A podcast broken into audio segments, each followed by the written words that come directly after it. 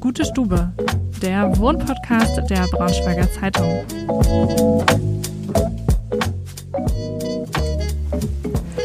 Hallo und herzlich willkommen zu einer neuen Folge Gute Stube. Ich bin Ida, Projektredakteurin bei der Braunschweiger Zeitung und heute in einem ganz besonderen Setting unterwegs, denn ich befinde mich im Medienhaus in Braunschweig und neben mir sitzt Lukas Mauri, unser Podcast-Experte. Hallo Ida, willkommen. grüß dich, freue mich.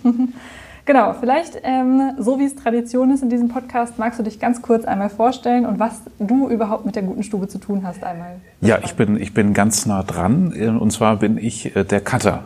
Also ich schneide die Podcast-Folgen von dir und ähm, höre mir damit jede Folge sehr intensiv an. Mhm. Das ist alles.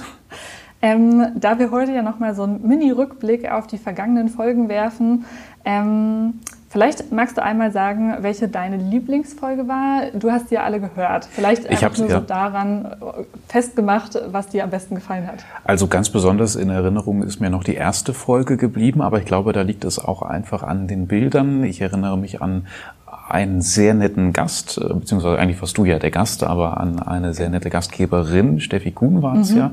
Und äh, die hat, ähm, fand ich, eine tolle Wohnung gehabt, die die ich so auch direkt einziehen würde. Also es sah alles sehr toll aus und sie hat es auch sehr nett beschrieben und es war auch toll, da einfach zuzuhören, mhm. wie sie äh, von ihrer Einrichtung erzählt hat. Also das ist mir sehr sympathisch in Erinnerung geblieben.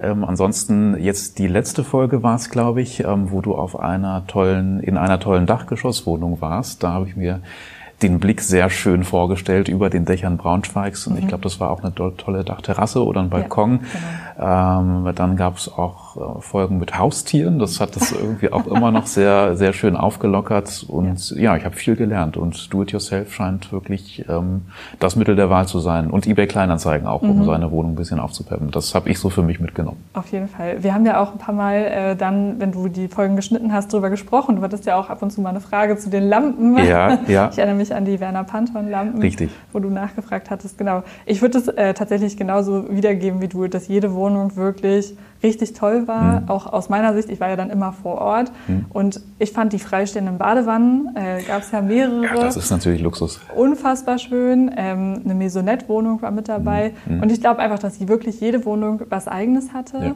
Und ich auch immer mit dem gleichen Gefühl nach Hause gefahren bin, dass ich jetzt was ändern möchte und dass ich jetzt anfangen muss, meine Wohnung zu renovieren, ja. neue Sachen erwerben muss, um das alles so einzurichten. Ja, dazu ist es bei mir leider nicht gekommen. Also es hat, es hat keinen Impuls ausgelöst, irgendwie selber anzupacken. Aber so ein paar, so ein paar Sachen würde ich mir jetzt schon auch gerne kaufen. Also du hast ja diese Werner Panther angesprochen. Äh, gut, da hindert mich der Preis dann ja. äh, zuzuschlagen. Ähm, ja, doch so ein paar Sachen fand mhm. ich schon, würde ich, würde ich gerne übernehmen. Ganz am Anfang, auch in der ersten Folge, da gab es dieses riesige Bild von Van Gogh. Ja, das fand ich auch ein echtes Highlight. Ja, ja das Verpixelte. Auf jeden Fall. Mhm. War auch eins äh, meiner Highlights auf ja, jeden Fall. Ja.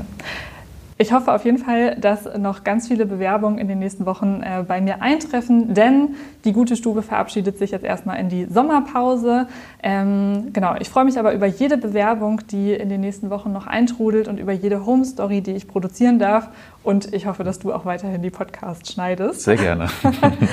ähm, genau, und auf unseren Zeitungsseiten bleibt es aber auf keinen Fall leer. Passend zum Sommer starten wir mit der ähm, starten wir mit der Braunschweiger Zeitung eine Sylt-Serie und hoffen damit dann ein richtiges Sommergefühl vermitteln zu können. Und ich würde sagen, bis in ein paar Wochen. Bis in ein paar Wochen. Das war der Wohnpodcast Gutstube. Die nächste Folge erscheint schon in der kommenden Woche. Schaltet also gerne wieder ein.